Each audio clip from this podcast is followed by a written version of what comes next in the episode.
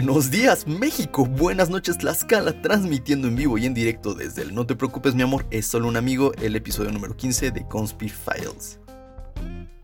A la par de las computadoras aparecieron los hackers.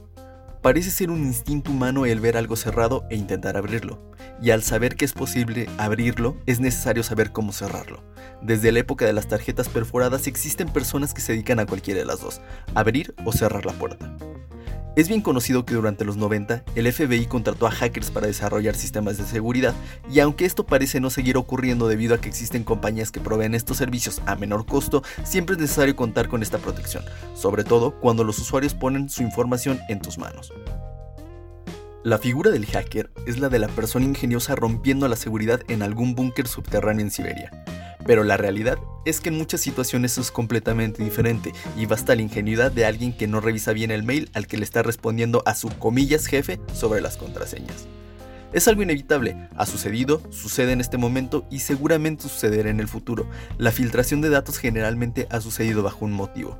Wikileaks buscó sacar a flote la corrupción existente y casi evidente en los gobiernos del mundo, el de Facebook y Cambridge Analytica, para evidenciar el secreto a voces de la industria. Lo saben todo, de verdad todo de ti, y lo peor es que ni siquiera contaría como espionaje, pues tú estás dando esa información. Y finalmente Uber, que fue simplemente por dinero.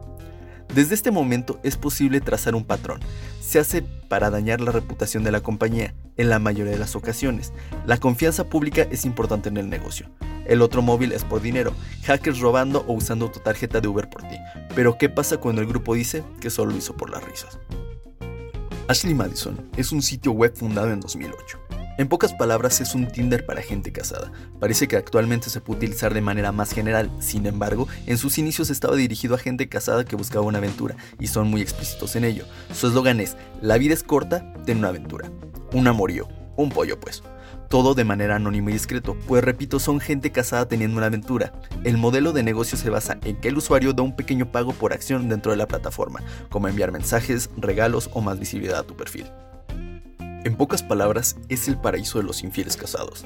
Todo es discreto, solo es para encuentros y cada quien a su casa. Hasta que en 2015, el 15 de julio para ser exactos, los empleados de Ashley Madison llegaron y se echaron su cafecito, una donita, jijiji jajaja con Doris de recepción, se sentaron en la computadora y habían sido hackeados. Un grupo les hacía la advertencia de cerrar el sitio, pero sin mayores detalles. Palabras más o menos les dijeron pon esa cosa horrorosa ahí o verás. Ignoraron el mensaje, recuperaron el control de la página y siguieron con sus vidas. Hasta que Noel Biderman, CEO de Ashley Madison, recibe una llamada de un periodista. Brian Kepps, periodista dedicado a ciberseguridad, recibió mediante una fuente anónima una lista de links que incluía los números telefónicos de ejecutivos de Avid Live Media, dueños de Ashley Madison, y una lista de usuarios. Estaba viendo no solo los nombres y números de tarjetas de crédito, también direcciones y códigos postales. Como buen periodista decidió comprobar la información y así logró contactar a Biderman. Ambos lo sabían, estaba por explotarles algo en las manos. Te pongo en contexto. Como periodista no puedes decir, madres, esto es muy importante y publicarlo sin verificar nada, como yo en todos mis videos. Debes investigar, comprobar la información, pasarlo a la edición para que te aprueben publicarlo y finalmente hacer una llamada de cortesía a la empresa afectada. Por fortuna no trabajo para ningún medio y por eso puedo decir libremente este secreto de la industria. Se hace una llamada de comillas cortesía con dos fines. El primero para pedir lana por dos cosas o no publicarlo, lo cual es muy estúpido porque generalmente no solo se lo envían a un solo medio, o dos, una lana para retrasar la publicación para que puedan preparar la respuesta pública. Que esto también es medio estúpido porque seguro la empresa también fue alertada, pero eh, es un ganar-ganar. Esta información se publicó el 19 de julio sin embargo, sin lista de nombres, pues en estricto sentido pertenecían al sitio web.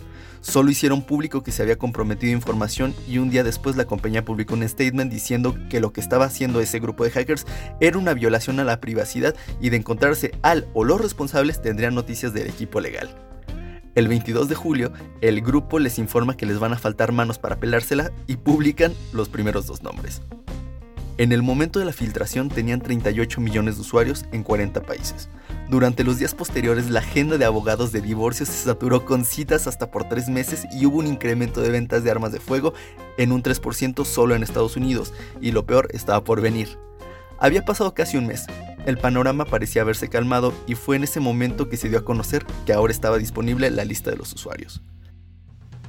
Muchos de ellos estaban muy tranquilos pues usaban nombres falsos, una dirección de correo alternativa y se estaban burlando de los tontos que se pusieron a Alberto Pérez en vez de Files, pero olvidaron un pequeño detalle. Habían compartido con el sitio su tarjeta de crédito y con ella se vinculaba la información real, es decir, su nombre y dirección. La primera consecuencia fue que renunciaron a Noel Biderman, CEO del sitio. Dentro de la información comenzaron a salir nombres relevantes, a decir verdad famosos de poco pelo, pero de lejos los más afectados fueron activistas relacionados a la protección de la familia y al matrimonio, además de algunos ministros religiosos. Obviamente se dio una cadena de divorcios y suicidios después de la filtración. Pongamos una pregunta sobre la mesa. ¿Qué es infidelidad?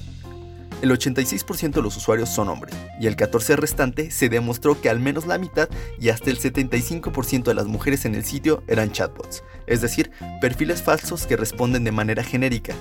Es decir, que por simple estadística hubieron personas que su infidelidad fue hablar con un bot. Hasta ese punto, la única comunicación oficial del grupo de hackers era pedir que tumbaran el sitio.